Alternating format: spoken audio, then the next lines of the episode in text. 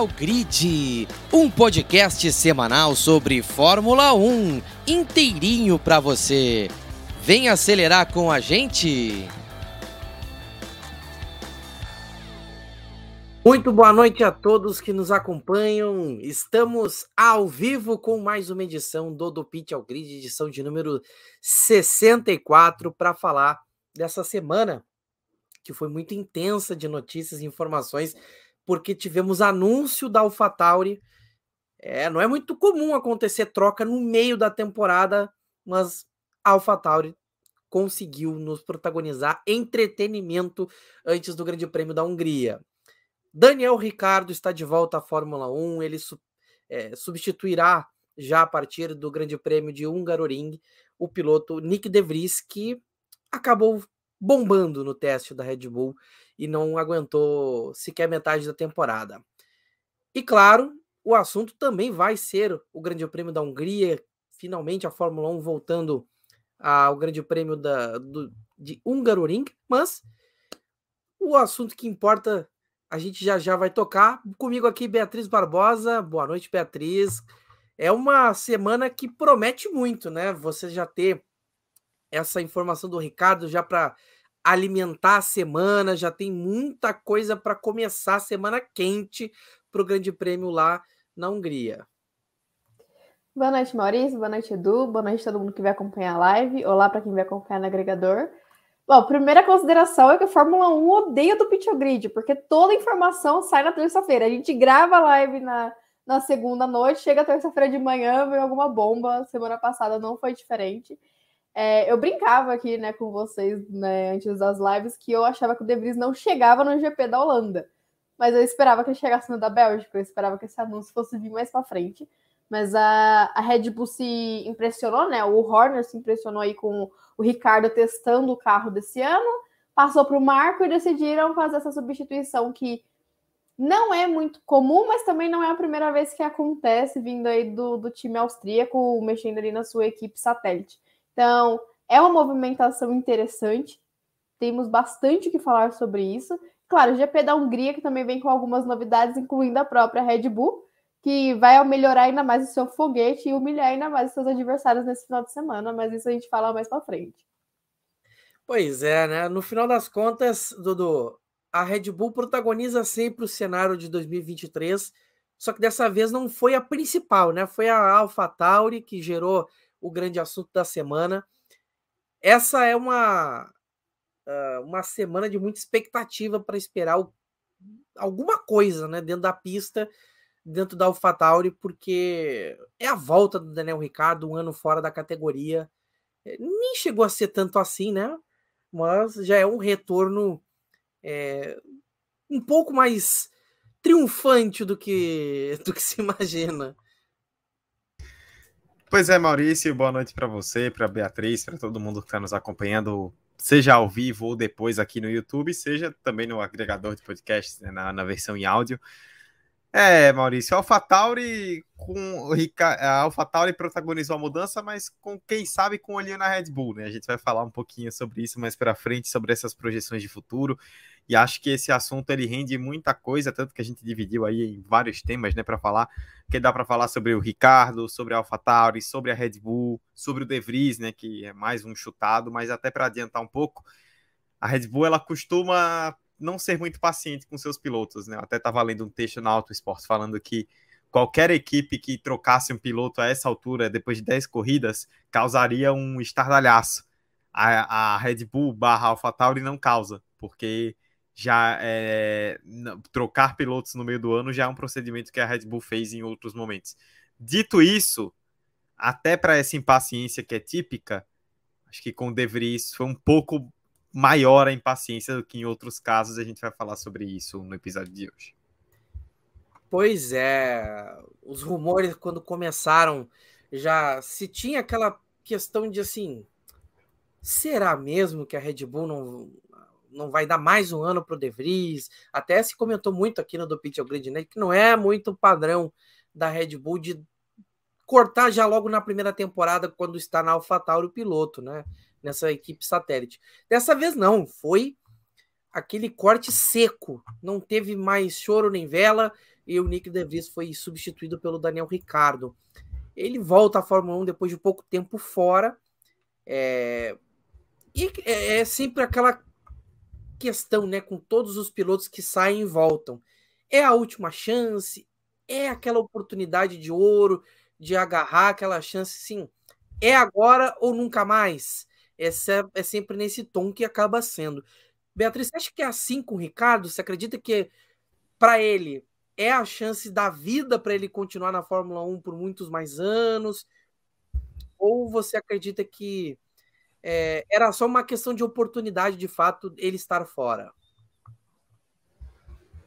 Desde que o anúncio do na semana passada aconteceu, né? Foi tudo muito rápido, seu De já foi anunciado, Richard.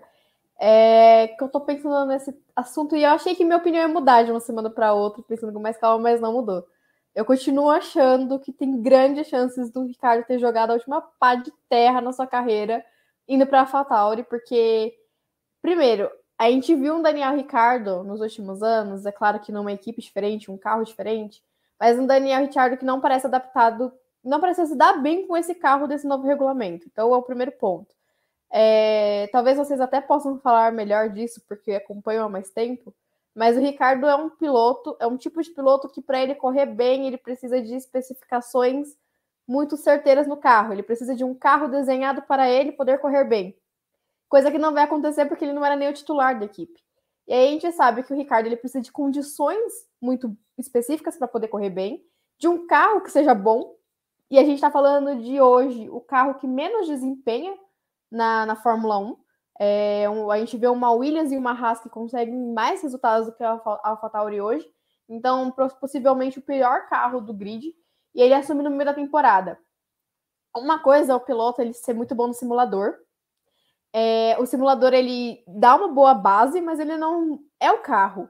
Existem coisas que o simulador ainda não consegue realmente é, mostrar para o piloto. Então eu não consigo ver como um bom negócio o Ricardo indo para a AlphaTauri, porque ele já vinha com a confiança um pouco abalada. Tudo bem, ficou uns meses fora, voltou para casa, né, para Red Bull. Então talvez possa estar mais confiante tanto ele quanto o pessoal ali por trás da AlphaTauri, por trás da Red Bull, estão confiantes nessa volta, mas eu não, eu vejo um, um cenário, perdão, mais desfavorável do que favorável para o, re, o, re, o retorno do Richard. É, é esperar para ver. Ele sabe que é a última chance, porque se ele não conseguir bem agora, não vai ter mais ninguém abrindo as portas. O Horner falou que o Ricardo briga pela vaga na Red Bull para 2025 e que pode ser uma briga direta com o Tsunoda.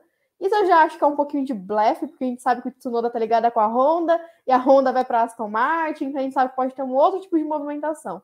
Mas fato é que o chefe da equipe viu o Ricardo correndo nos, nos testes em Silverstone e trouxe ele de volta. Mas uma coisa é o Ricardo impressionar testando com a Red Bull, a gente sabe que o carro da Red Bull esse ano é um carro muito à parte do resto. Outra coisa é o Ricardo andando com a AlphaTauri. E aí tem muitos poréns que eu acho nessa contratação do Ricardo. Como fica o projeto? O Tsunoda estava sendo colocado como líder da AlphaTauri. Ele estava desenvolvendo esse carro, ele estava sendo o piloto, ele vem sendo né, o piloto que apesar de inconstante, é o piloto que está sendo desenvolvido para um futuro. A gente não sabe de qual é equipe, mas a Honda e a Red Bull investem muito no Tsunoda. Como ele fica agora com a chegada do Ricardo, né? Que é um piloto muito mais experiente, muito mais. É, ah, muito mais midiático, então a gente, a gente viu como foi essa semana. A Fórmula 1 até agora não postou um nada do Nick De Vries, tipo, falou, ó, saiu. O, o Instagram da, da Fórmula 1, ele virou o Instagram do Daniel Ricardo. Então a gente sabe que é um cara que vi, é muito mais midiático. Então, como a AlphaTauri vai trabalhar esses dois pilotos agora? Eu para mim é uma combinação que tende a dar mais errado do que certo.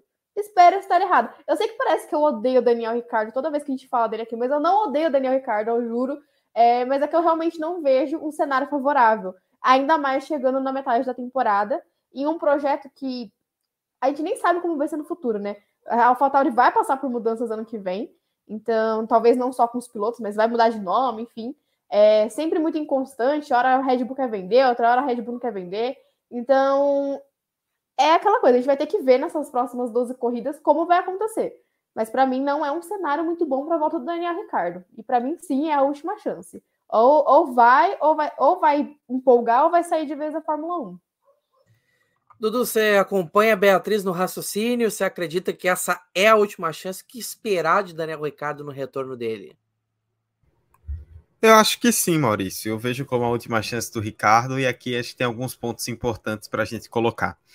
É, ano passado, né, foi é, revelado, né, a imprensa internacional destacou fontes importantes, né, que a Haas tentou o Daniel Ricardo, foi atrás do Ricardo depois que já se sabia que ele não ficaria na McLaren. A Williams também chegou a fazer uma sondagem ali, ver como estaria a situação e tal, e o Ricardo recusou. E voltou para a Red Bull para ser piloto reserva. E nós aqui destacamos, pô, para que recusar uma vaga de titular, tal? A gente sempre destaca essa coisa aqui do Pit Grid da necessidade do piloto estar correndo, né? É, mas o Ricardo foi para a Red Bull e agora isso fica muito claro com uma visão maior, que era a depender de qualquer situação que acontecesse, beliscar uma vaga na AlphaTauri e da AlphaTauri tentar fazer essa escada para voltar à Red Bull. Eu não imagino particularmente o Ricardo projetando uma carreira, um resto de carreira, que ele já tem 34 anos, né? Bom lembrar. Eu não imagino ele projetando um resto de carreira longevo na AlphaTauri ah, de ficar quatro, cinco anos na AlphaTauri e depois se aposentar. Não. Mas na cabeça dele, o plano é ir bem na AlphaTauri e voltar à Red Bull. E mais para frente, quando a gente for falar da Red Bull, a gente vai se, é, destacar essa situação. É, o Ricardo, ele tem a questão do marketing, né? Óbvio, que pesa a favor dele, né? Que é do cara muito midiático, né? De um cara que é muito conhecido pelo público da Fórmula 1. A gente vai ter, por exemplo, agora a, a gente vai ter, por exemplo, um GP da Bélgica vindo aí, que sempre tem muito público, Itália, que sempre tem muito público, vem dois GPs nos Estados Unidos, incluindo Las Vegas, então pode ter certeza que o Ricardo vai ser um garoto propaganda nesse sentido. E tem a questão técnica, né? Óbvio, carisma é legal, marketing é legal, mas só isso é, não, não se contrata só por isso, né? Tem que ter uma questão técnica também. E o Ricardo, ele melhorou, o próprio Christian Horner falou isso, que durante o ano ele melhorou bastante no simulador. Na terça-feira, né, dia do anúncio, ele fez o teste dos pneus em Silverstone, né, com a Red Bull. E foi e por relatos foi muito bem. Eu nem caio muito nessa de tempo, né, que eu vi jornalista, jornalistas divulgando de que ah, seria o tempo tal no classificatório, porque é outro dia, são outras condições, né? não é a mesma coisa de um qualifying, não tem a mesma pressão, então não dá para medir por isso. Mas os relatos do próprio Christian Horner são de que o Ricardo foi bem. Então, a partir disso, abriu-se uma porta para ele voltar. É... O, a Beatriz tocou num ponto muito interessante que vale se destacar. O Ricardo andou bem nos testes e convenceu a Red Bull de que ele pode voltar no caso, no teste, né, em Silverstone na, ter na terça-feira. Só que foi um teste com a Red Bull, que é de longe o melhor carro do grid. Agora ele vai sentar no AlphaTauri, que é um dos piores carros do grid, né?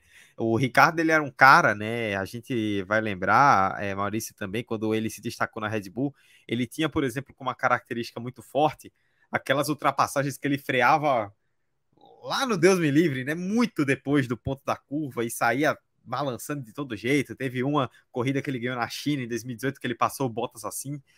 E e o carro da AlphaTauri ele tem essa dificuldade, né, de nas freadas de curva ele perde a traseira muito facilmente. O De Vries e o Tsunoda falaram sobre isso ao longo do ano.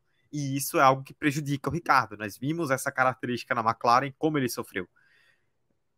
Agora, tem um ponto. Ah, porque ele tem dificuldade com o carro, porque ele tá fora há X meses isso para ele e para pouco importa.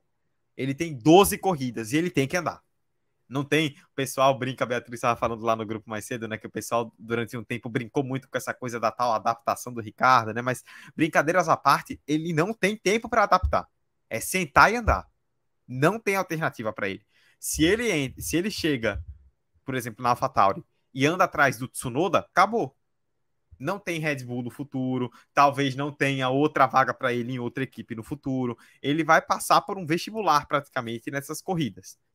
É um cara experiente, conhece o grupo Red Bull, então pelo menos mentalmente está preparado para isso. Vamos ter, ver tecnicamente. Por outro lado, só para pontuar, 2020 foi o último ano dele pré-Renault, ou pré-McLaren, perdão, na Renault. E ele foi bem, foi um dos melhores pilotos daquele ano.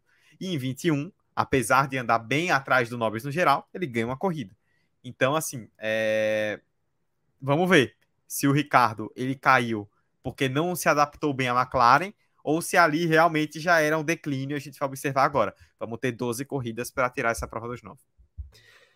É uma, uma, é uma situação um tanto curiosa, né? É, nos últimos anos temos tido alguns retornos na Fórmula 1.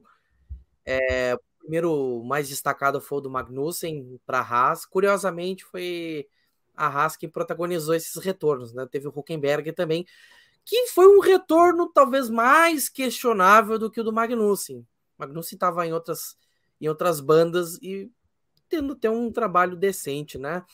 É, eu vejo a, a, situação do Ricardo como um pouco diferente. É, o Ricardo é um piloto melhor que o Huckenberg e melhor do que o Magnussen. Não tem nem discussão sobre isso. É, o, o, grande problema que cercou a saída dele da categoria, primeiro foi essa questão de ele ter recusado ofertas para ser titular. É, ele não aceitou descer de nível. Eu não acredito que seja um problema isso, porque ele tem currículo para coisa melhor do realmente do que a Williams, do que a Haas, e ficar lá no fundo do grid por ficar. É, o, o que cobra um certo preço é justamente esse declínio que ele teve de desempenho quando ele deixa a Red Bull para ir para a Renault. Ele dificulta a sua própria história, passa um tempo fora ali da, dos pódios. Ele tem até aquela brincadeira da tatuagem, né, com o pessoal da, da Renault, de que não, até quando ele fizer a tal da, do pódio, vai ter a tal da, da tatuagem do, do chefe de equipe. Então, é, por um certo tempo até ficou um certo folclore em torno do Ricardo na Renault. E quando ele consegue se estabelecer, ele vai para a McLaren. E aí sim, a McLaren é um desafio em tanto. E ele vai para uma equipe em que ele, de novo, ele não é o cara da equipe. É, na Renault ele era. Ele tinha esse, esse parâmetro aí para ter a seu favor. E na McLaren não, ele era o cara que vinha para ser o intruso, como foi na Red Bull desde a chegada do Verstappen. A saída dele meio que é aquela coisa assim, é um cara que tem condição de estar tá lá mais acima, um cara que tem talento, tem sim, mas que esbarra, sei lá, é difícil explicar. Se, se a categoria tivesse 24, 26 carros, ele estaria com certeza, nunca, nunca teria saído da Fórmula 1. O grande problema dele foi que, bom, ele se enxerga num certo nível e não quer descer daquela escada, né? Não quer descer a escada. Agora ele meio que se obriga a fazer isso. A descer um pouquinho, porque ele viu que a água não tá tão quente, ela tá mais gelada. Aí é um problema. Nesse quesito, é, eu estava pensando porque não, eu não acredito que seja uma última chance para ele, mas refletindo um pouco mais, é, trazendo os, os, argumentos que os colegas trouxeram hoje, a idade também, é meio difícil também não, não, não chegar nessa conclusão de que é a última chance para ele, porque o Ricardo, é, o grande problema dele não é ele ser o carismático e tudo mais, acho que isso é, um, é uma parte que ajuda ele mas que é importante o piloto ter esse carisma também. É uma coisa muito importante e, e traz muita gente para a categoria, querendo ou não. Mas o grande problema que eu tenho com o Ricardo é que ele, ele, a carreira dele foi ser antagonista. Ele não foi protagonista em momento nenhum. Ele sempre viveu de ser antagonista. Ele foi antagonista do Vettel, depois foi antagonista do Verstappen. Aí onde foi o grande problema, porque ele antagonizou com o cara que vinha, veio a ser o talvez o grande recordista de tudo na categoria nos próximos anos. E talvez no afã de, de tentar é, contrapor a esse fenômeno Verstappen, que ele nunca gerou muita simpatia por muita gente, nesse afã de tentar criar um, um herói contra um certo vilão, o Ricardo ganhou muito poder de, de mídia, ganhou essa, esse poder de carisma mais elevado. O Hamilton acabou sendo o herói perfeito para o vilão perfeito que foi o Verstappen naquela briga entre eles. Mas o Ricardo ele meio que já prenuncia o que seria a carreira do Verstappen, de ele ser o vilão contra todo mundo, como era o Schumacher, como pode ter sido em outros tempos outros pilotos. Mas o Ricardo ele surge meio que nesse ponto de ser o príncipe encantado contra o, o, o, o vilão ali. Aí que a coisa desandou para ele, porque ele de fato teve que lidar com a realidade de pegar o, o, o grande fenômeno da Fórmula 1 no século 21, que é o Verstappen. E a partir dali, ele se perde. Para mim, ele se perde nesse ponto de tentar ser o que ele não é e de ter acreditado que ele era o que ele não era. E aí que ele também acaba pagando esse preço no momento em que ele está em baixa, de que a Fórmula 1 fecha as portas para ele. A, a, a, vamos digamos assim, a ficha de certa forma cai para as equipes. Esse aí é o cara que estavam falando que que tinha bola para ser campeão? Eu não quero. Eu tenho aqui a Ferrari, eu tenho o Leclerc, eu tenho o Sainz. Eu tô garantido aqui. A própria Red Bull, ah, o Pérez, pode ser o Pérez, mas eu tenho o Verstappen, então tô, tô garantido. A Mercedes, tem o Russell, tem o Hamilton. O que que eu quero?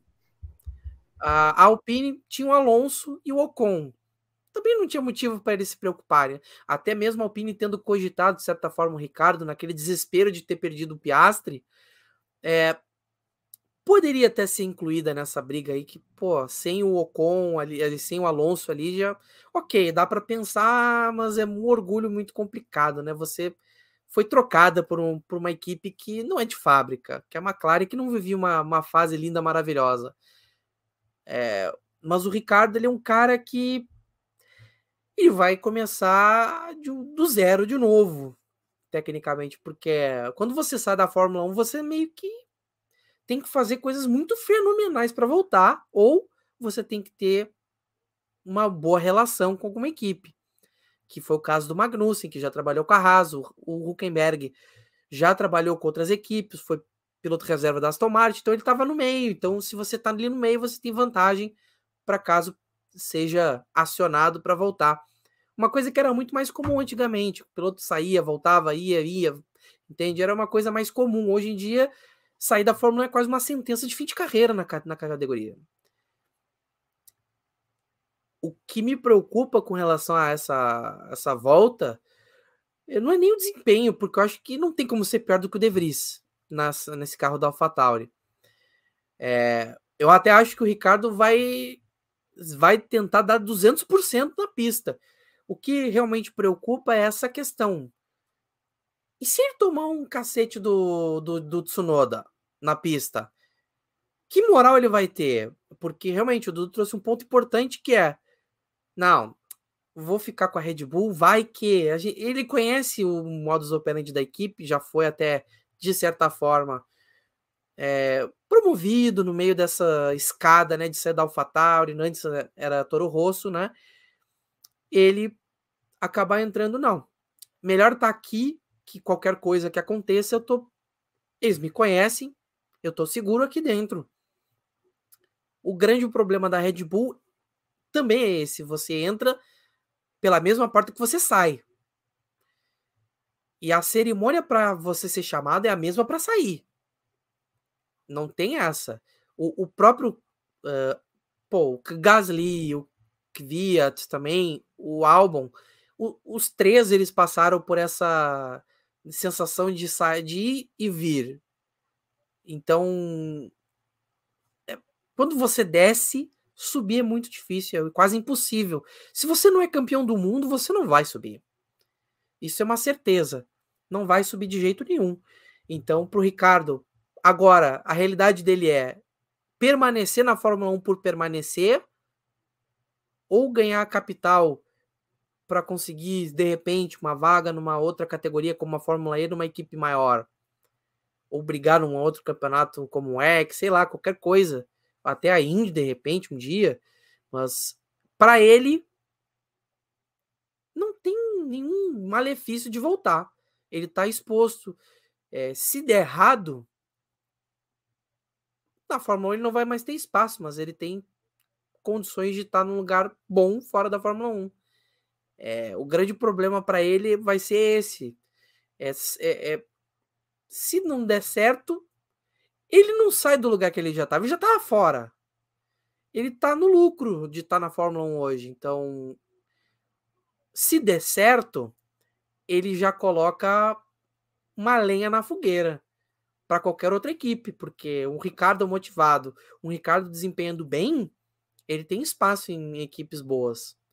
Esse é um ponto que ele talvez tenha considerado ao não aceitar Haas e Williams. É arriscado, é arriscado. Mas você precisa entender que ó, o Ricardo tem essa boa autoestima. Vamos lá, Dudu. Não, só para poder não perder o gancho, tem uma coisa que você falou, que é assim, é, muita gente que acompanha é, lá na Europa, né, na, mais de perto, né, a, as equipes e tudo mais, fala que esse foi um ponto importante também, que o Ricardo ele demonstrou para a equipe que ele está querendo. Que assim, do, é, parecia durante um determinado momento, ali no começo, quando ele saiu da McLaren, que ele estava numa vibe meio tipo, ah, o que vier veio, e vamos lá, você piloto reserva, é isso aí e tudo mais.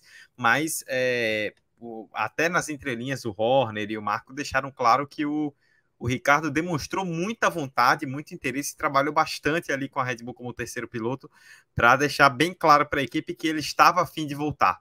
Então, isso é um ponto importante também que vale ser considerado. Com certeza. E, claro, o que será da AlphaTauri, Beatriz? O que, que você vê como cenário? Porque você trouxe, tem essa questão da, da Honda, né? Que em breve vai deixar a, a, a equipe. Uh, tem a questão das mudanças da AlphaTauri que vão começar já no ano que vem. É uma coisa meio caótica, né? Você ter uma mudança como essa e você já ter previsão de outras mudanças e, e talvez o seu piloto que tem melhor desempenho já está meio que com prazo de validade porque a sua parceira vai querer levar ele. Qual é o cenário que Ricardo encontra na AlphaTauri e o que espera da equipe nesse momento, em que tem essa mudança no meio da temporada, o que não é tão comum para os padrões da AlphaTauri? Assim, ainda sobre o Ricardo, também não dá para querer cobrar mundos e fundos, porque a gente tem que ter consciência do carro da AlphaTauri como eu falei anteriormente, hoje vem como o carro com pior desempenho do grid. É, mas também, como você bem ressaltou, não dá para ser pior do que foi o De Vries. Sobre a AlphaTauri, desde o começo desse ano, as coisas estão bem confusas com o time, né? É, ora a Red Bull fala em, que pensa em vender sua equipe satélite, outra hora fala que quer trazer ela para a Inglaterra, né? Hoje a AlphaTauri está na Itália, para diminuir custos, para ficar tudo ali junto. E aí o que a gente já sabe é que ano que vem, né? Era Toro Rosso, virou AlphaTauri e agora vai virar o nome que a gente ainda não sabe, mas não será AlphaTauri no, na próxima temporada. É, tem algumas coisas que foram divulgadas junto com essa demissão barra contratação, né? Demissão do De Vries, contratação do Ricardo. É, primeiro, Ricardo chega como empréstimo, né? Ele está emprestado da Red Bull para a AlphaTauri, que é tudo a mesma coisa, mas a nomenclatura é essa. Ele vem como empréstimo da, da Red Bull para a AlphaTauri. É, também foi divulgado que eu até comentei isso no nosso grupo né, no dia da demissão, que depois de tudo que aconteceu, a minha impressão é que o Nick De Vries já entrou demitido na AlphaTauri. Essa foi assim, o sentimento que eu tive. É, é... mais pra frente tem muito a falar sobre isso aí, inclusive. Sim. E aí foi divulgado que a Red Bull foi, né, o Helmut Marko foi atrás do álbum e levou um não do álbum, né? Voltar pela segunda vez. Então não voltou, hora de seguir o rumo, ele está muito bem na Williams, né, na Williams, né, diga-se de passagem, então está liderando um projeto, não tinha porque voltar para AlphaTauri. E aí, né, por isso que parece que a demissão do De Vries foi adiada porque o álbum disse não para Red Bull. Para AlphaTauri, no caso. E, enfim, é tá uma confusão, a gente não sabe muito bem. O que foi divulgado também é que Liam Lawson ainda é uma opção para AlphaTauri. E meio que a Red Bull já deixou ele contratado, né? Pode ser que seja para o ano que vem, pode ser que seja para 2025. Isso vai depender do desempenho do Ricardo, na própria AlphaTauri. É, mas a Red Bull já deixou meio que anunciado que, que, o Lawson uma hora vai ter a chance dele e que ele está sendo preparado. É um ponto até que eu acho importante ressaltar. Eu, por um lado, eu gostei da decisão da, da AlphaTauri de trazer o Ricardo, porque colocar um piloto, por exemplo, como o Lawson, que apesar de estar andando bem no Japão, é um piloto inexperiente, então eu gostei de não ter trago ele agora e colocar o Ricardo, porque colocar um piloto jovem no meio dessa bomba é você queimar mais um piloto. Coisa que também eu acho que a, a Red Bull está querendo desvincular um pouco essa imagem de equipe que só queima os pilotos da base. Sobre o Tsunoda, É, e aí eu já vou colocar o Ayahuasca nesse meio. Os dois são pilotos japoneses e que eles são da escola da Honda de pilotagem. Então, apesar deles terem, né, o, o Tsunoda hoje é piloto da Fórmula 1, né, mas da academia, o Ayahuasca, ele tem a nomenclatura de ser piloto da academia Red Bull, mas ele é um piloto Honda. Então, a Honda que define a carreira dos dois. E aí a Honda, ela vai para para Aston Martin a partir de 2026, passa a ser fornecedora de motores. E a Honda já deixou subentendido que ela quer levar um piloto japonês para a Aston Martin, o que é compreensível. Ela fez isso com, a, com o próprio Tsunoda, né? Acelerou um pouquinho a carreira do Tsunoda para ter um japonês no grid. Então é um desejo da, da Honda. E aí, hoje, hoje o nome seria Tsunoda, que é o piloto que a Honda vem preparando há anos. Já está no seu terceiro ano de, de Fórmula 1, é o piloto experiente. Então não dá para dizer muito bem a Red Bull já deixou aí subentendido que Lawson vem para AlphaTauri. Agora, se é para o lugar do Ricardo, que tem muita gente querendo essa vaga já para o próximo ano, a gente vai falar disso daqui a pouco, ou se é para substituir o próprio Tsunoda, não, não dá para saber. A questão é que a AlphaTauri vai passar por uma reestruturação, vai vir com um novo, é, um novo nome, pode ter mudanças até de sede. É um projeto que parece meio instável. Tem horas que a Red Bull parece que quer continuar, tem horas que a Red Bull parece que quer se livrar, porque vem sendo um prejuízo. Então, acho que só o nome não vai ser a, é, tipo, o nome não vai ser a única mudança, no caso, da AlphaTauri, não sei se para o próximo ano, né? Mas daqui para frente, acho que a gente vai ter muitas mudanças internas dentro desse, dessa equipe, que hoje é satélite para Red Bull, mas a Red Bull tá, vai dar uma boa diminuída na academia dela ano que vem. Então, a partir disso, até quando compensa ter uma equipe satélite dentro da Fórmula 1? Tem, tem muitas questões por trás do, do projeto da AlphaTauri hoje, hoje. É, Dudu, o que, que você vê do futuro da AlphaTauri? Você vê um futuro um pouco mais nebuloso do que já está o presente? É, Maurício, essa questão da AlphaTauri é um ponto importante para a gente considerar, né? Porque, assim, o que, é que a AlphaTauri vai fazer a partir de agora, né? É, vai ter é, os dois pilotos da AlphaTauri vão ser régua um do outro, né? Tsunoda e Ricardo, foi o que nós comentamos agora há pouco. Se o Ricardo perde para o Tsunoda, acabou. Assim como também para o Tsunoda. Se o Tsunoda perde para o Ricardo, dificilmente ele dá um salto pensando não só em Red Bull, pensando em uma equipe maior. É, Fala-se, por exemplo, né, eu não acredito muito nisso, mas tem gente comentando que poderia ser Aston Martin por causa da Honda de 2026. Se ele perde para o Ricardo que estava aposentado, o capital dele nesse sentido cai muito. É sempre bom lembrar, né? O, o Tsunoda tá lá por causa da Honda. Essa, inclusive, é uma crítica que eu tenho em relação à Red Bull quando eu vou falar sobre o De Vries. Mas é, a, tem essa questão da venda, né? Vai ter novo CEO, vai ter novo chefe de, chefe de equipe, né? Perdão, vem o Laurent Max da, da Ferrari, vem o Peter Bayer, que trabalhou na FIA para ser o CEO. Então, a AlphaTauri ano que vem nem vai ser AlphaTauri, né? Vai, vai ter outro nome. Vai passar por muitas mudanças. Vai se tornar, pelo que se tem relatado, né? É, a, a, a AlphaTauri ela tem a sua sede principal na Itália, lá em Faenza, e tem uma filial, digamos assim, na Inglaterra, né? Essa filial vai para Milton Keynes, né? Para trabalhar junto com a Red Bull. E assim, você trabalhar junto com a Red Bull, considerando o carro que a Red Bull tem hoje, pode ser algo positivo para a AlphaTauri. Pode ser outra equipe também a nível de desempenho. A gente não sabe muito bem. E o Lawson? O Lawson é outro que. Assim, o que é que vai acontecer com o Lawson, né? É, assim, se ele ganha a Super Fórmula, né? E aparentemente está se encaminhando lá para ir muito bem na Super Fórmula no Japão, eu acho é, bem possível que ele consiga uma vaga, né? E o que se tem relatado é que a Red Bull trabalha com essa possibilidade, se não para 24, mas para 25, né? Para pensando em quem sabe o Ricardo talvez pular para a Red Bull em 2025 e aí o Lawson abriria essa vaga ou então do Ricardo já ficar para trás e sair ou do Tsunoda já ficar para trás e sair. Tem esse fator Leo Lawson também né que é, a, a AlphaTauri ela prezou por um piloto experiente né, nesse momento e por isso até acabou deixando o Lawson de lado e de novo, né? O Lawson ficou de lado com a, com a, contratação do De Vries, agora fica de lado com a contratação do Ricardo. Tem que saber, se saber até que ponto foi dada essa garantia para ele, né? Mas fato é que a, a AlphaTauri ela vive um momento da gente não saber muito bem o que vai acontecer, né? O que nós sabemos agora é que vai ter uma disputa direta Ricardo e Tsunoda e que, na minha opinião, o futuro dos dois está em risco. Dos dois que eu digo, porque quem perdeu um para o outro aí vai sair mal. É, agora, o que vai acontecer com eles, com a equipe, isso aí é algo que é muito difícil. A, a, a... Eu só não digo que a AlphaTauri é a maior incógnita hoje do grid, porque tem também a Alfa Romeo, né? Que vai virar Audi, ninguém sabe né, o que vai ser do Bottas, o que vai ser do Joe, quem vai para lá, porque certamente quando a Audi assumir não vão ser esses dois os pilotos, né? É, mas a AlphaTauri hoje é um completo ponto de interrogação sobre muitas coisas. É, tem todo um, um, preâmbulo aí se avizinhando sobre essa situação da, da, da, do futuro, né? Porque você tem aí nem a certeza da existência dessa equipe se tem ainda. O, mas eu concordo nessa com, com nessa questão de quem perder já era. É, é, é, vamos dizer assim, a perde a moral. Perde a moral. O Tsunoda estava indo bem.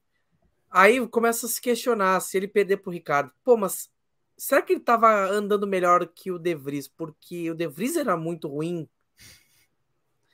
Eu tô me lembrando do, do Mick Schumacher na raça que a gente passou 2021 inteiro se perguntando: será que ele tá andando bem ou o Mazepin é tão ruim que o Schumacher. E aí veio o Magnussen e a gente teve a resposta. É, é, acho que tá. Acho que a tendência é a gente se ficar por esse caminho. É, porque o Tsunoda, quando. É, o Gasly foi mal ano passado. É, é, meio complicado também ter esse parâmetro, mas.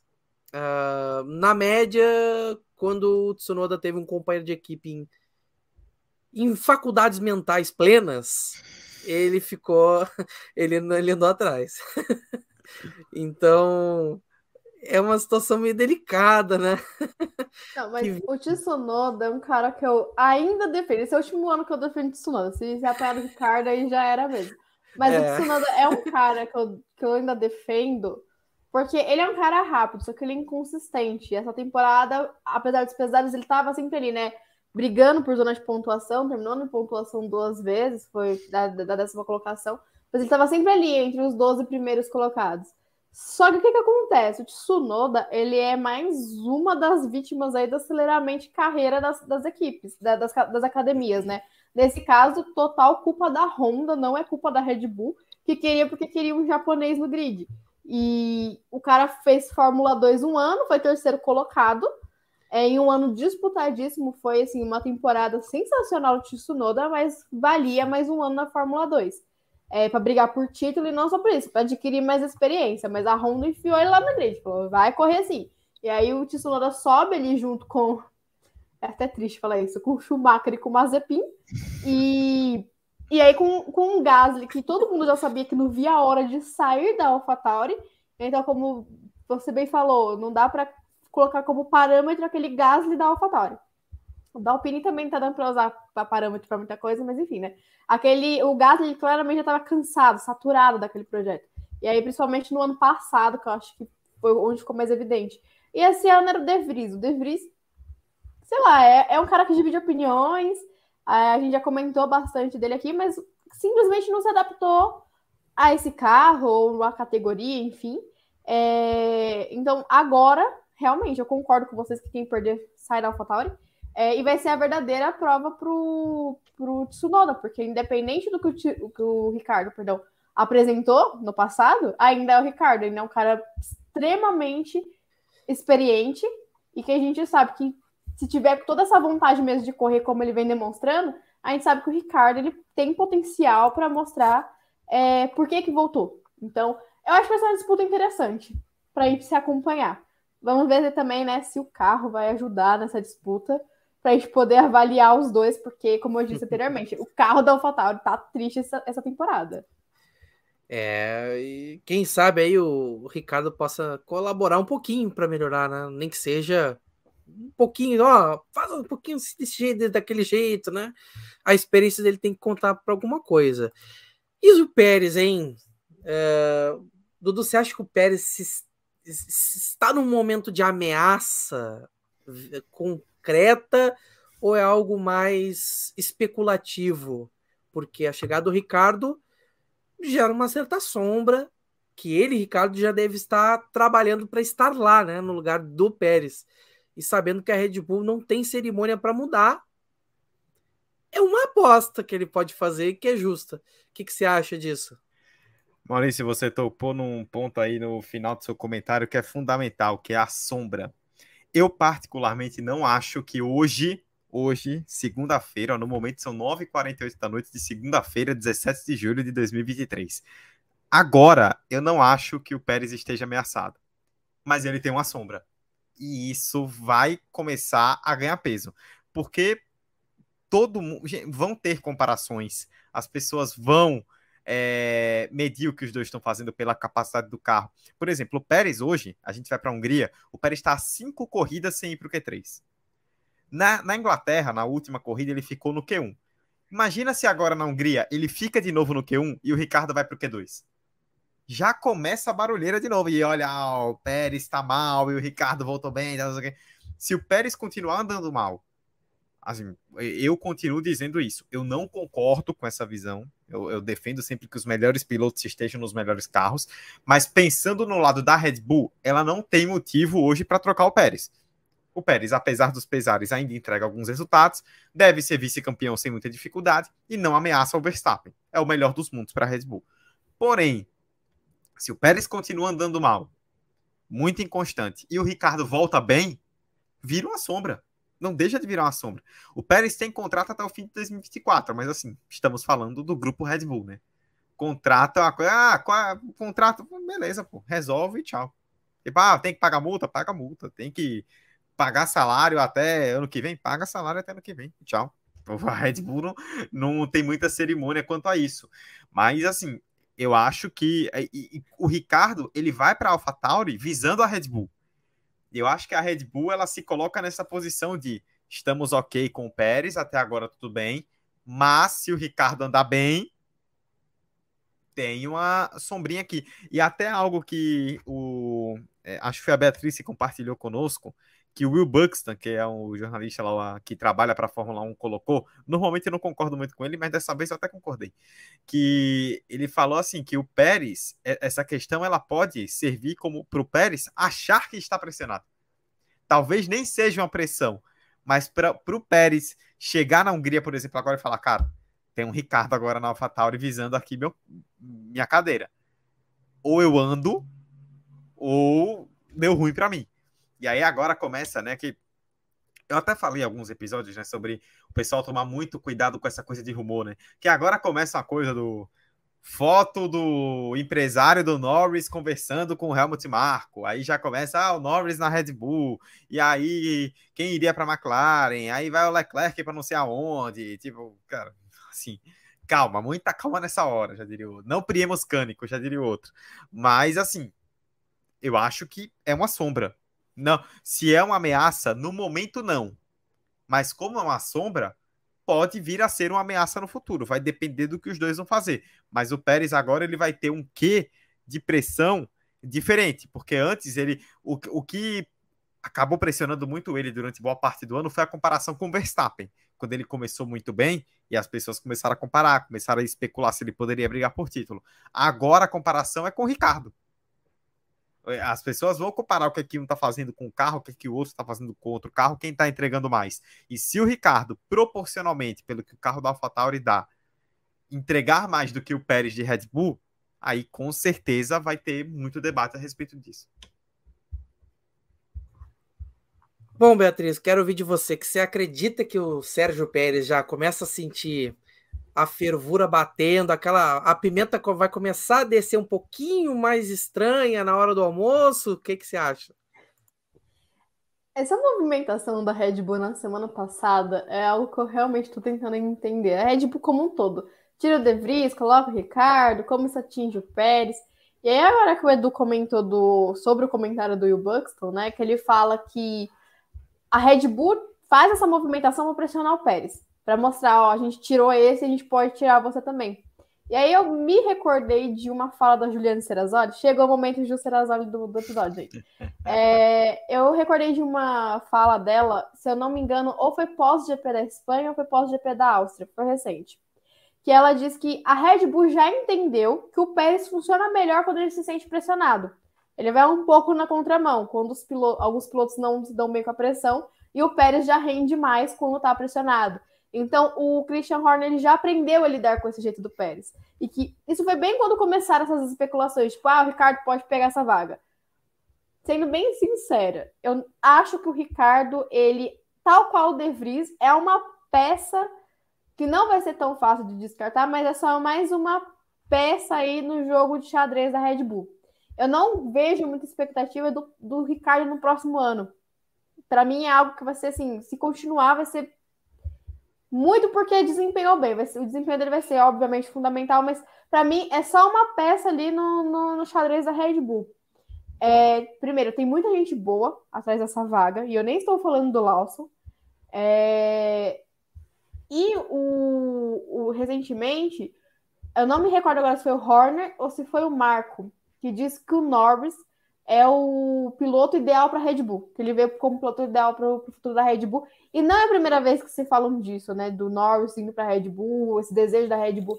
Ano passado o Horner até falou que toda vez que eles iam atrás do Norris, a McLaren renovava o contrato e aumentava a multa. Espero que façam o mesmo agora, se realmente a Red Bull estiver indo atrás do, do Norris. Mas tem muita gente boa querendo essas duas vagas. Então, o Pérez está pressionado. Ameaçado, eu não sei. Eu não boto muita fé nessa substituição do Pérez agora, esse ano. Eu acho que a Red Bull realmente vai levar o contrato do Pérez até o final, justamente pelo que o Edu falou. Também não concordo com o cenário de tá confortável, então a gente vai deixar. Acho que esse carro da Red Bull merecia alguém que fizesse jus a ele, e o Pérez não tá sendo essa pessoa. Mas tá confortável para a Red Bull. Ele não ameaça o Verstappen, pontua o suficiente apesar que o Verstappen sozinho pontua o suficiente para a Red Bull levar o campeonato de construtores também, mas o Pérez soma os pontos que colaboram para isso, então tá tranquilo a coisa por enquanto. É, vamos ver até quando esse conformismo por parte da Red Bull também vai adiantar. Eu acho que eles fazem sim uma movimentação para mostrar para o Pérez que ele não é intocável, que ele pode sim ser substituído a qualquer momento, como vocês já ressaltaram, isso não é problema para a Red Bull. Se eles quisessem fazer isso hoje, eles fariam. É, mas eu acho que, de verdade, é só uma. falar, acorda, reage. Não é um, realmente algo que vai ser levado a sério. Só que assim, a gente, a gente viu ano passado, por exemplo, que as coisas mudam em um piscar de olhos na, na, na, na Fórmula 1. É, bato nessa tecla faz tempo, eu não acho que esse ano as movimentações vão ser tão agitadas quanto ano passado. Mas se a Red Bull decide que o Pérez não é mais piloto suficiente para eles, vai mexer tanto nesse grid que vai ser tal qual a saída do, do Vettel do grid ano passado. É, então, a, assim, a movimentação nas férias de verão tão, tá na mão da Red Bull, mas eu acho que as coisas na Red Bull permanecem como estão. Verstappen e Pérez. Isso até o ano que vem. Mas eu também já não acredito numa renovação de contrato do Pérez, por exemplo. E a Red Bull já está olhando dentro do grid e fora do grid da Fórmula 1 quem pode ser esse cara. Já que eles não conseguiram pegar alguém da base para ir treinando para colocar nesse lugar, não vejo o Tsunoda chegando na Red Bull. O Ricardo vai depender muito e eu também não boto fé. Então a Red Bull tá de olho. Mas o Pérez tá com os dias contados. Só que eu acho que ele vai até o final do contrato. É, olha, eu vou. É, é, é uma situação meio difícil, sabe? Pro Pérez. É, mas eu acho que ele já. A questão de estar ameaçado é meio que a, a lógica. Não importa o que aconteça. Desde que ele chegou, ele já está ameaçado de sair. Porque o papel dele é ser o número dois.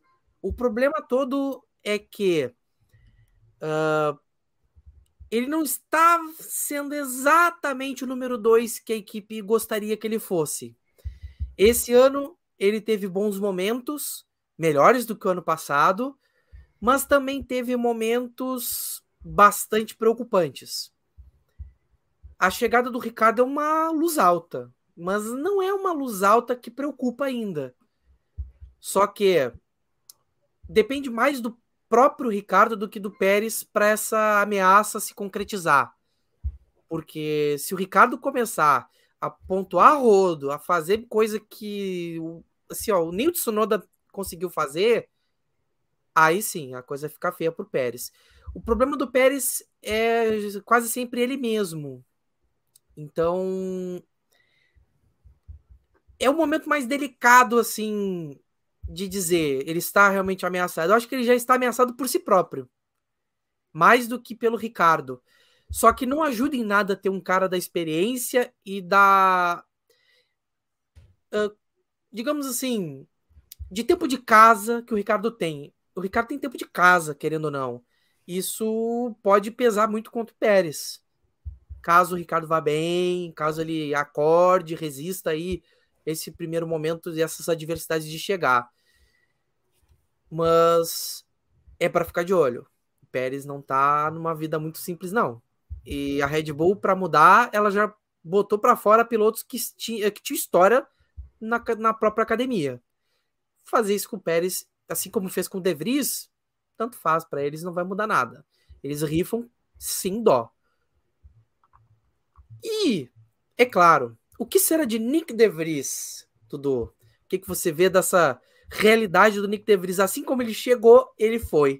Muito rápida a passagem dele na Fórmula 1 como titular. A realidade dele era Fórmula E e tudo mais. Vai voltar a ser? Ou você acredita que daqui a pouco pode beliscar uma vaguinha numa Haas, de repente na própria Williams ali, caso o Sargent não dê conta do recado até o final da temporada, no caso para o A24 mesmo? Olha, Maurício, eu particularmente não acredito no retorno do De Vries à Fórmula 1, a não ser que ele tenha algum aporte, né? Algum alguém que esteja por trás dele, né? Até ano passado ele tava, ele era reserva da Mercedes, né? E graças à Mercedes ele treinou em várias equipes e teve a chance de correr na Williams em Monza, né? Quando o álbum teve impossibilitado ano passado e conseguiu aquela corrida que praticamente garantiu no grid. E ele já foi visto de novo conversando com o Toto Wolff. Então, assim, quem sabe se a Mercedes não é, tentar apoiá-lo de alguma forma, ele não pode buscar no futuro, mas no momento eu acho que não. E acho que não, Maurício, porque. E aí eu tenho um ponto importante a, trazer, a destacar sobre essa história toda. Acho que ninguém aqui discorda que o De Vries realmente foi muito mal e que tecnicamente a AlphaTauri tinha motivos para não contar mais com os serviços dele. Mas aí acho que são dois pontos. Primeiro, eu particularmente não concordo com demissão de piloto, principalmente novato, no meio da temporada. Ah, o De Vries tem 27 anos, tem, mas era um novato na Fórmula 1, né? Fórmula 1 é outro mundo. É, a gente já teve substituições de pilotos, né? O o Gasly, o Kvyat na Red Bull, mas o, o, o, Gasly ele foi o que não durou um ano, mas ele não foi demitido da Fórmula 1, né? Da, da equipe na Fórmula 1. Ele foi rebaixado, mas continuou por um bom tempo ainda. O Kvyat também. E nos, em outros casos, né, o que menos passou tempo foi o Brandon Hartley lá atrás, que durou um ano e meio, e o Hartley nem era um piloto que vinha da base da Fórmula 1, jovem, ele era um piloto do WEC que a Fórmula 1, que a Red Bull puxou ali. Então, a gente já tinha meio que uma sensação de que era um peixe fora d'água. Né? E a Beatriz tocou num ponto aí que eu acho fundamental, é o De Vries parece que ele já chegou na AlphaTauri com dias contatos. Se a gente for lembrar do ano passado, o grande nome que se falava na AlphaTauri não era o De Vries, era o Colton Herta, que teve todo aquele debate da superlicença, será que é, é justo que se entregue a superlicença se o cara não tiver os pontos, mas ele foi bem na Indy e tal, não sei o quê. Sem a, sem a superlicença e sem o Herta, a Red Bull teve que olhar para outras possibilidades. Ela claramente não confiava em ninguém da academia, tanto que não cogitou subir ninguém. Até que aconteceu o De Vries em Monza e ele se tornou ali a grande peça do tabuleiro e foi contratado.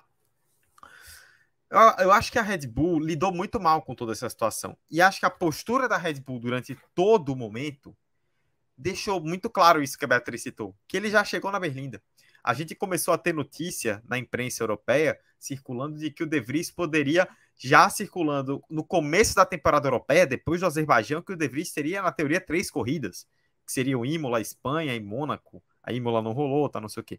Eu, na época, até falei aqui, acho isso besteira. Mas se o cara foi demitido com 10, eu já começo a achar que não era tão besteira assim.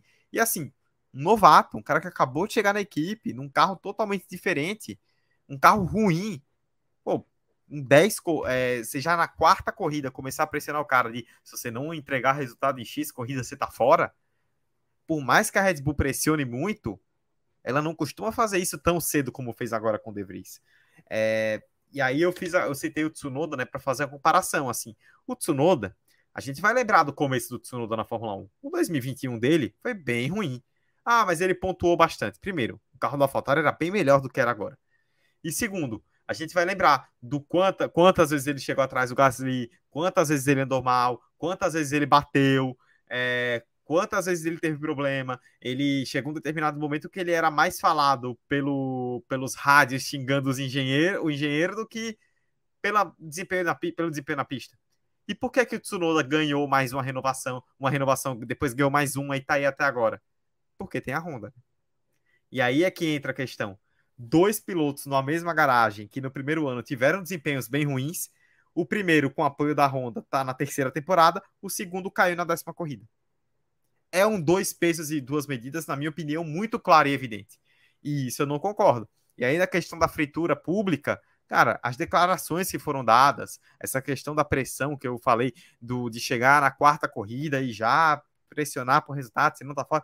É, teve recentemente uma declaração, né, que a gente até repercutiu aqui, se eu não estiver enganado, do Helmut Marko falando que, ah, eu fui a favor da contratação do De Vries, o Christian Horner foi contra e a gente teve que convencer. Eu, peraí, pô, o cara tá pressionado por resultado, aí você vem publicamente e fala para todo mundo ouvir que você era a favor, mas o chefe da equipe era contra, você jogou o cara embaixo do caminhão. Então, assim, repito, o De Vries não andou bem. A gente não tá questionando aqui o desempenho do De Vries, mas eu daria até o final do ano. E acho que a forma como a Red Bull lidou com isso foi muito ruim, porque claramente é, é, um cara fora da academia, um cara que não tinha costas quentes e que claramente, você tem agora a questão do Hertha, claramente não era a primeira opção da Red Bull. Então ele já subiu com muita pressão. Como ele começou não entregando, essa pressão virou fritura. E depois que a Beatriz falar, eu quero comentar também só para poder complementar, para falar um pouco do, do glorioso Helmut Marko, né? Porque muito se fala do Helmut Marko sempre e acho que nesse caso ele ele merece críticas pela forma como a coisa foi conduzida. Vamos, Beatriz. Ah, Edu, eu já vou, já vou te atropelar aqui, porque eu quero falar realmente de Marco também. Ah, por favor, vai. Que é... é primeiro eu vou falar isoladamente do De Vries, que, que é o assunto. É, realmente a gente não está aqui para debater, é de. Todos concordamos que o De Vries não entregou. Primeiro, tiro no pé do De Vries. Ele chegar falando publicamente, porque eu acho que o De Vries também ele não é de todo inocente nas, nas, nos comentários públicos. É, primeiramente, ele chega e fala que ele não quer ser tratado como um novato. Ele era um novato que não queria se colocar nessa posição. Então ele já começa muito mal, porque se ele não quer ser tratado como um novato, ele vai ser cobrado como um cara experiente que ele não é. O Nick De Vries, ele não é um, assim, desde a base, na Fórmula E e agora também na AlphaTauri, é, o que rola nos bastidores é que o De Vries não é um cara fácil de lidar. Não, não é muito bom de, de, de vestiário, como se diz no futebol. Então, assim, isso também conta. E como eu falei anteriormente nesse episódio, para mim o De Vries ficou claro que já entrou demitido. Lá atrás, quando o De Vries foi contratado pela AlphaTauri, me pareceu muito estranho. É um cara que vem na Mercedes, tudo bem, né? Tipo, o álbum era da, da Red Bull e foi para Williams, que é ligado à Mercedes. Aí acontece o inverso. Um cara ligado à Mercedes vai para uma equipe da Red Bull. É, mas me pareceu muito estranho, porque o, o De Vries, ele parecia uma carta já fora do baralho da Fórmula 1 há um tempo. E só que aí o Helmut Marko, a gente sabe que ele tem um, ele é o consultor ali da Red Bull, ele tem passe livre. Ele contrata e manda embora quem ele quer a hora que ele quer ele tem muito mérito em cima de alguns pilotos que ele não ajudou a descobrir. Eu acho que o único mérito verdadeiro do Helmut Marko é o Daniel Ricardo, que ele descobriu, fez tudo certinho com a carreira do Ricardo. O Ricardo saiu a hora que, que quis, voltou quando precisou. É, mas fora isso, o Helmut Marko ele tá com um time ruim. E o De Vries foi a prova disso. O De Vries teve chance de testar em várias equipes ano passado, né, naquele teste de novatos que foi imposto pela FIA. E teve a prova de Monza, que foi o suficiente para convencer o Helmut Marko. A gente já falou que também os testes em Silverstone foi o suficiente para convencer ele do Ricardo. É muito pouco para você provar que você está pronto para uma Fórmula 1. Pô, foi uma corrida numa pista que só tem reta. O carro da Williams é um foguete na reta. É, assim, e, e a Williams é a Williams. E ele estava competindo com o Latifi, não tinha parâmetro. Então, assim, com todo respeito ao Williams, tá, gente? Mas a gente sabe que, principalmente no passado, o carro era horrível, mas que na reta funcionava. Então, era uma pista que tinha todo um, um aspecto para favorecer o De Vries. Pô, mas teve três anos para analisar o De Vries. É, o De Vries, não acho que volta para a Fórmula E. O De Vries, ele saiu da Fórmula E ano passado de uma forma muito chata. Ele conseguiu simplesmente ter a inimizade do grid inteiro E ele já estava fechado com a Maserati, né? Ele que era Venturi, né? Que era a equipe da Mercedes, ligada à Mercedes, e aí virou Maserati, enfim, esse ano. E o, o De Vries, ele já estava fechado e foi para a Fórmula 1. Então ele largou um contrato lá para vir para cá. Não acho que tá errado, era o sonho dele, teve a chance, foi atrás do sonho dele. Só que aí ele fecha mais uma porta. E eu comentava isso com o Edu antes de começar a live. O De Vries é um piloto que fecha muitas portas na sua carreira. Ele saiu com as portas fechadas da, da, da Fórmula E, saiu com as portas fechadas da Fórmula 1. Acho muito difícil de voltar. Ele já tinha ali né, as costas um pouco quentes, porque o, ele é agenciado pelo Toto Wolff. Parece que né, o Toto Wolff já foi atrás dele. Acho que ele pode conseguir alguma coisa legal sim, mas eu acho que hoje o De Vries ele deve voltar para o WEC. Ele já fez algumas é, etapas no Endurance, então acho que hoje é as portas que podem se abrir mais fáceis para ele. Na Fórmula E acho muito difícil ele voltar, e acho que na Fórmula 1 é praticamente impossível, pelo menos para o próximo ano. É uma apresentação muito hum, é, ruim de um piloto que sempre se bateu na tecla. Pô, é campeão da Fórmula 2, é campeão da Fórmula E, tem que dar uma chance. É quando dá a chance, tá tudo errado na, na, na, na para ele nesse, nesse momento. E aí o Edu fala de que ano passado, eu tinha até esquecido disso, do assunto Herta, né? Todo ano alguém tenta colocar o Herta em alguma equipe, né? Nunca dá certo. E aí esse ano não é o Herta o cara ali que tá que talvez venha da Indy. E o nome da vez é o Palou, e o, muito se fala do Palou na AlphaTauri, que ele quer essa vaga. E aí, até onde compensa entrar nesse. É como se fosse uma panela de pressão, até onde compensa, né? Você largar um, uma equipe competitiva na, na Indy para você vir para essa panela de pressão que é a AlphaTauri, que não é uma equipe competitiva e que pode acabar com sua, com sua carreira em, em um dois. Claro que a AlphaTauri não acabou com a carreira do De Vries sozinho. De Vries teve muito, um papel muito importante nisso. Mas aí, assim, eu, eu concordo com o Edu. É, já falei isso aqui também em outros programas, que eu não concordo é, em uma equipe que traz um piloto novato e não dá tempo para ele se desenvolver. Dez corridas não é um tempo suficiente, por mais que a apresentação esteja ruim. A gente viu pilotos com desempenhos tão ruins quanto tem chance por anos. Então, foi meio é, precipitado por parte da AlphaTauri, mas acho que o erro principal da AlphaTauri foi ter trago o De Vries. Já que ele não era um plano pro, a longo prazo, é, para mim o erro foi ter trago ele. E de verdade, volto a repetir, para mim o De Vries entrou nesse grid demitido. E ele tinha consciência disso. É, e a AlphaTauri só esperou achar alguém que não fosse ser um burburinho muito grande, porque você traz o Ricardo de volta, abafa, né? Mais uma vez uma demissão no meio da temporada, nem na metade da temporada, né? Que a gente não chegou no meio da temporada ainda.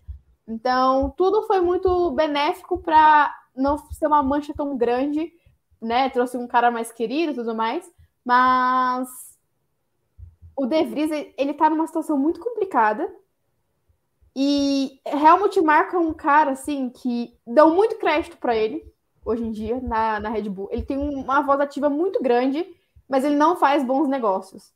E muito dessa mancha que vem aí na, no nome da Red Bull barra AlphaTauri tem o dedo do Marco nisso. Então, eu acho realmente que, por mais, por mais respeito que a Red Bull tenha pelo Marco, por mais importante que o Marco seja na, na história da Red Bull, tá na hora de colocarem limites, né? Não pode mandar e desmandar do jeito que bem entender.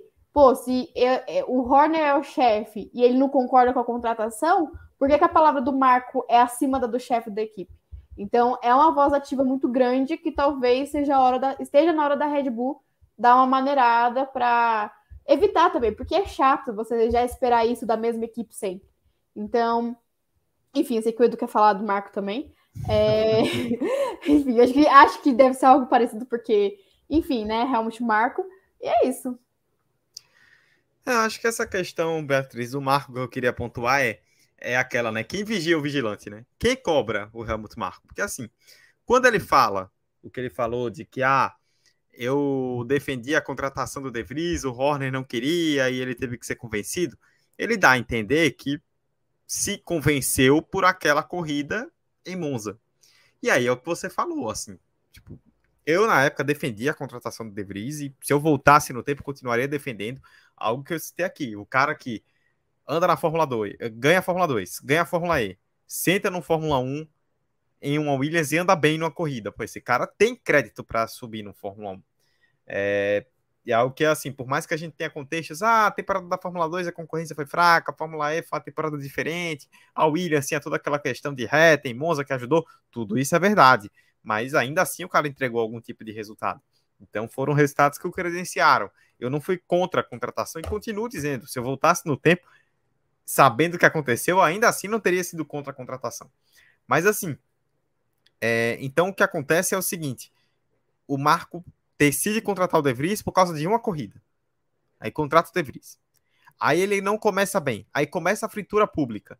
O que é incoerente, visto que se foi o Horner que não bancou a contratação e ele bancou, ele deveria via pública e defender. Dizer, não, calma, ele está começando, vamos dar um tempo. Ó, entendo que os resultados não estão legais, mas ele está se adaptando aos poucos, o piloto vai se encontrando tal. Não, peraí ele defendeu a contratação internamente, ele, na teoria, então, convenceu o Christian Horner, e aí ele é o cara que mais queima o piloto publicamente quando começa a dar errado, assim, não tem coerência. Então, a questão é essa, acho que o Marco tem seus méritos na academia da Red Bull, a Beatriz citou o Ricardo, é, pegar um Verstappen com 17 anos e ver que era a hora de subir para a Red Bull no meio do campeonato e subir, o cara ganhar a primeira corrida, é, pegar um Vettel lá atrás, como ele pegou no meio da, da Fórmula Renault na base e botar ele na Toro Rosso em 2007. Então, assim, ele tem seus méritos, tem, e não, não podem ser negados, mas também tem seus erros. E não dá para a gente ficar colocando como uma figura intocável, né? Um deus praticamente, que pode errar o quanto quiser. Ah, mas ele subiu o Vettel, o Verstappen e o Ricardo. Ótimo, são grandes achados. Mas isso não quer dizer que não pode dar salvo-conduto para o cara expor um piloto de qualquer forma. E eu concordo com o que a Beatriz citou. Acho que o fato do De Vries ser um cara difícil também ajudou.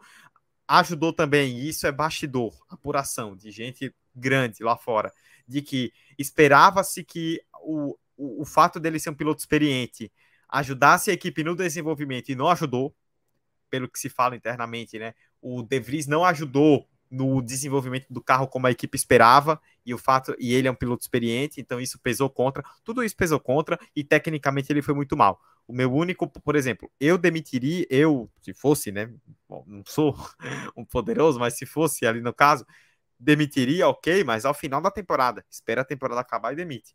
A demissão, toda essa fritura que aconteceu e a demissão no meio do ano, a gente nem, gente, nós não chegamos na, nas férias como aconteceu, por exemplo, com Gasly, que foi chutado da Red Bull de volta para AlphaTauri nas férias. Nem isso chegamos. A gente vai para as férias de verão já com outro piloto tendo feito duas corridas na AlphaTauri. Então, é, é, a, por toda a questão que o De Vries tem ido mal e tudo isso que a Beatriz explicou muito bem, acho que o contexto dessa troca foi muito mal colocado pe pelos envolvidos e o resultado, acho que no fim das contas, quem se dá mal mesmo com é o De Vries. Né? Porque personalidade à parte, desempenho à parte, é o que a Beatriz falou. Hoje ele não tem muitas portas abertas. E isso acaba sendo uma questão que é uma pena para mim, é uma pena, uma grande pena, eu não gosto disso. Mas para pilotos da Fórmula 2 e da Fórmula E que subirem. Toda vez que alguém cogitar um piloto da Fórmula 2, a gente já defendeu aqui tantas e quantas vezes e continua defendendo o fato do campeão da Fórmula 2 ter que subir. Mas toda vez que alguém defender agora que o piloto campeão da Fórmula 2 suba, ou que um ex-campeão da Fórmula E suba, Alguém vai falar, vamos puxar o currículo, alguém vai falar, ah, mas o De Vries também era e, e, não, e não subiu. E aí, algumas pessoas que estejam ouvindo podem até pensar, ah, será que vão fazer isso, Eduardo? Você não está exagerando? Cara, até hoje, quando se fala em subir algum piloto da Indy, a galera lembra do Michael Andretti, que foi há 30 anos. Imagina com o De Vries campeão da Fórmula E um dia desse. É, não é mole não, hein? Bom, pessoal, o que esperar do Grande Prêmio da Hungria? Acho que até lá no grupo a gente teve uma, uma observação quanto a esse, a esse tópico, né? Quem vai chegar atrás da Red Bull é a pergunta, mas brincadeiras à parte, Beatriz, como é que você vê esse Grande Prêmio da Hungria? Existe a possibilidade do reinado de Max Verstappen ter um, uma interrupção que seja? Não tem, não tem. A Red Bull ela vai vir atualizada, gente. Eu achei que a Red Bull não ia mexer mais nesse carro, mas eles vão. Bom, de acordo com as fontes né, internas da Red Bull, a Red Bull vai vir com um design totalmente diferente ali no, no Sidepods. Gente, eu tô sentindo que eles vão vir com design zero Sidepods só pra tirar com a cara da Mercedes, mas assim, isso daí é não, não é da minha cabeça. Mas assim, se fizesse isso, eu acho que, nossa, podia acabar o campeonato. Mas enfim, é... a descrição é que o carro vem mais rápido com uma aparência impressionante. Eu estou curiosa para ver o que, vai ser essa aparência impressionante. Acho que vale ressaltar que nesse final de semana a gente vai ter na classificação um esquema parecido com a classificação da sprint. Então, a partir desse final de semana, Q1 com pneu duro, Q2 com pneu médio, Q3 com pneu macio, obrigatoriamente. Então, é, é, um teste que a Pirelli vai fazendo, então acho que isso pode bagunçar um pouco a classificação, porque os pilotos não vêm com a liberdade de escolher os pneus que querem sair para a pista.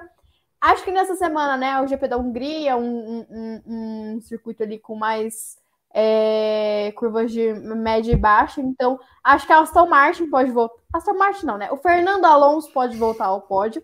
Acho que ele é o, o cara que tal, eu não sei se depende muito do Pérez, né? Mas acho que ele é o cara que chega atrás da Red Bulls. É, a gente viu, por exemplo, a McLaren muito bem na Inglaterra. Esse GP já não é um GP para se esperar tanto, porque é um circuito que não favorece muito o carro da McLaren. É, então, realmente, acho que está mais para Aston Martin ou Mercedes. Acho que é dessas duas que, nessas duas que a gente tem que prestar atenção. Mas acho que a classificação vai ser agitada. Acho que vai ter gente grande caindo é, no, Q, no Q1 no Q2 justamente por conta dessa especificação dos pneus. A, a Pirelli também escolheu uma gama bem mais macia para o GP da Hungria, ela quer dar uma bagunçada com essa questão dos pneus. É, esse teste né, que eles estão colocando de alocação alternativa de pneus, que é justamente determinar o, o composto em cada, em cada momento da classificação, é, é interessante. Então, Espero que a classificação dê uma bagunçada, mas a gente sabe que quando chega na hora do ritmo de corrida, o Verstappen pode largar em vigésimo ele chega em primeiro. O Pérez também sempre consegue se recuperar bem nas corridas, por mais que às vezes fique mais para trás. É...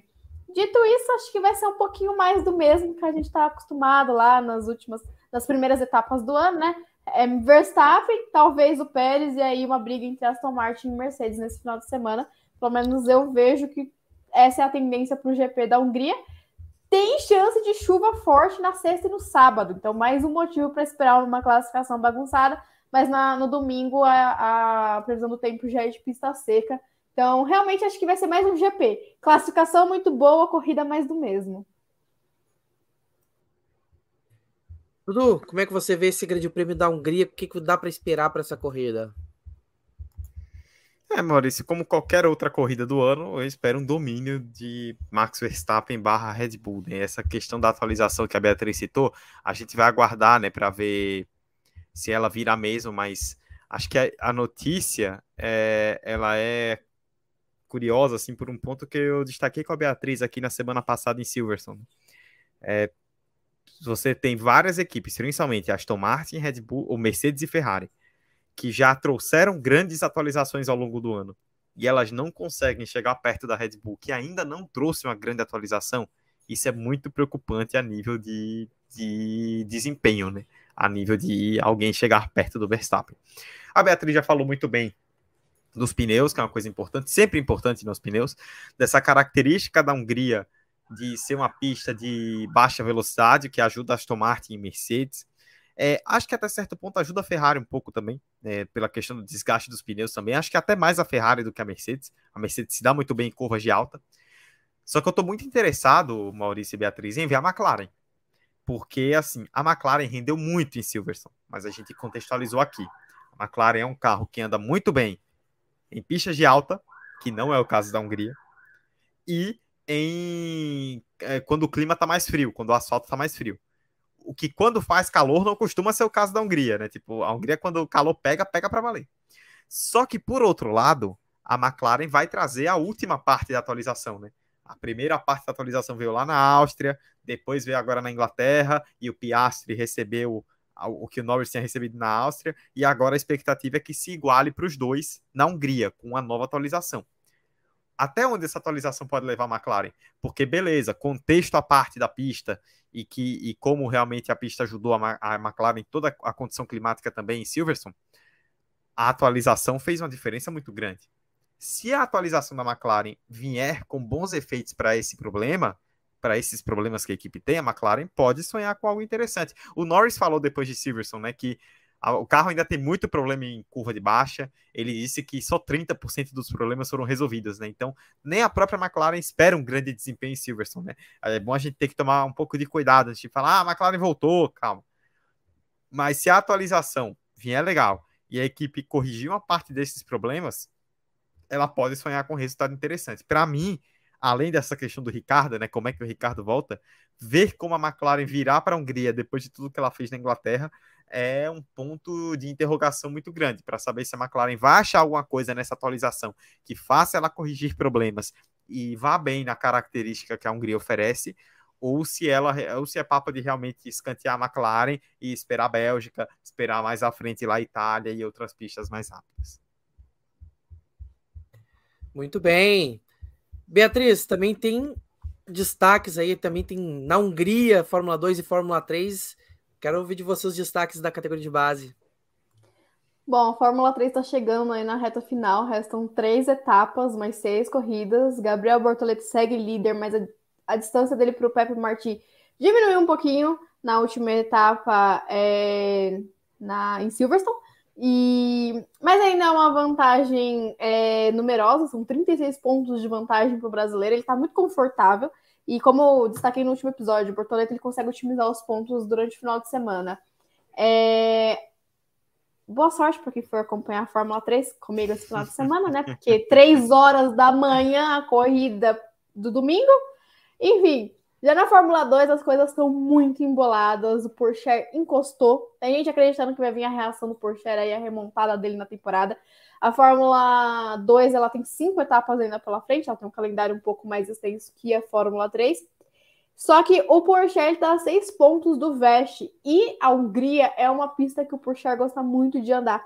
Inclusive, é bom ressaltar que ano passado foi nessa pista que as pessoas começaram a desacreditar do título do Drugo e que o Porsche seria o campeão, porque realmente ele deu um show e é uma pista que, se pegar o retrospecto do Porsche, ele gosta, ele anda realmente muito bem. Então, ficar de olho no Top Share, pode assumir a liderança nesse final de semana. O Frederic Vest vinha numa situação confortável, teve um DNF ali na corrida principal de Silverstone, e isso embolou bem o campeonato. Também é bom ficar de olho no Ayuasa, que está um pouco mais distante do campeonato, mas que discretamente está conseguindo otimizar os pontos é, ao longo dos finais de semana.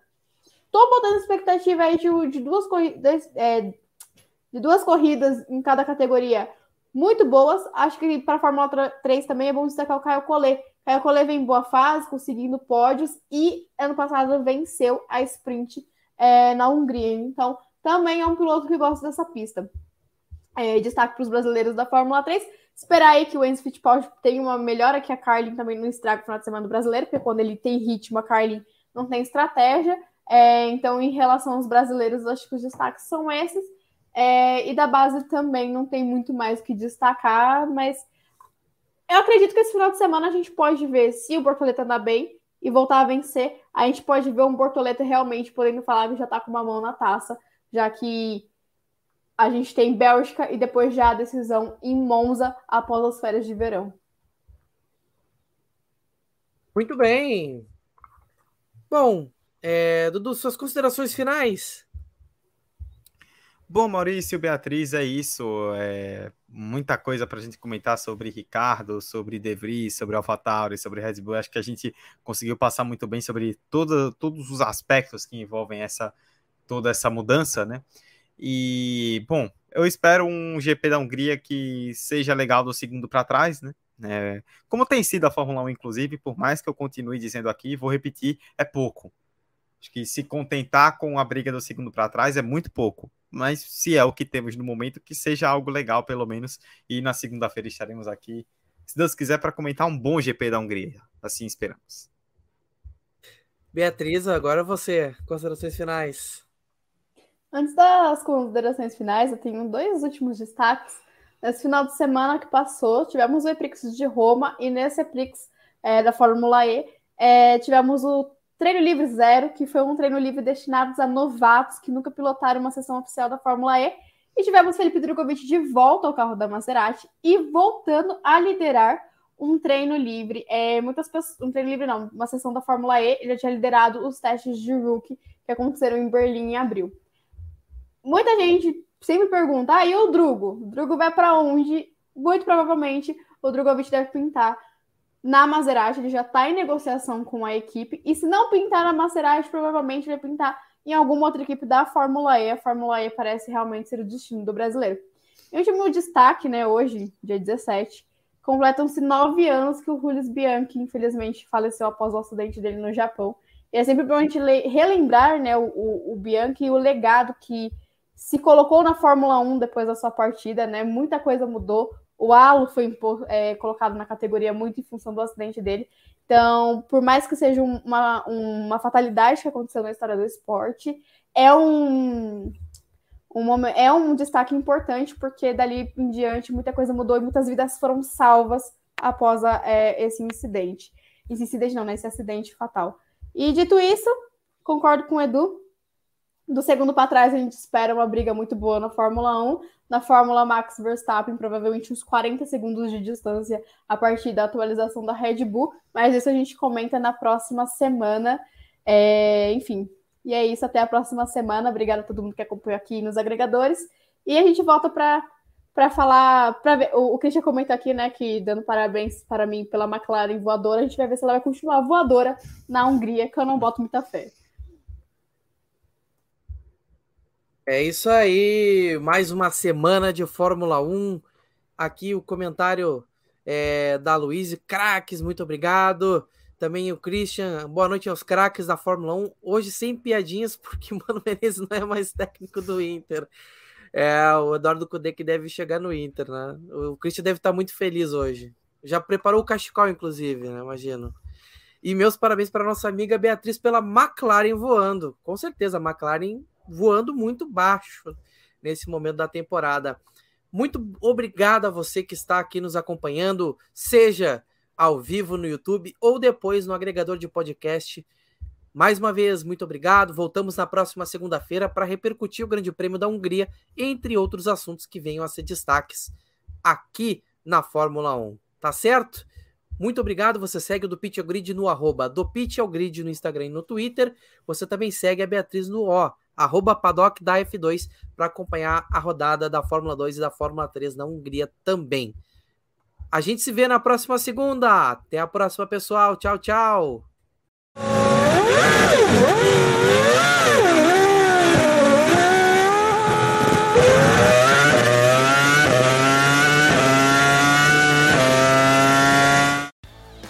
Do Pit ao Grid, um podcast semanal sobre Fórmula 1, inteirinho para você. Vem acelerar com a gente.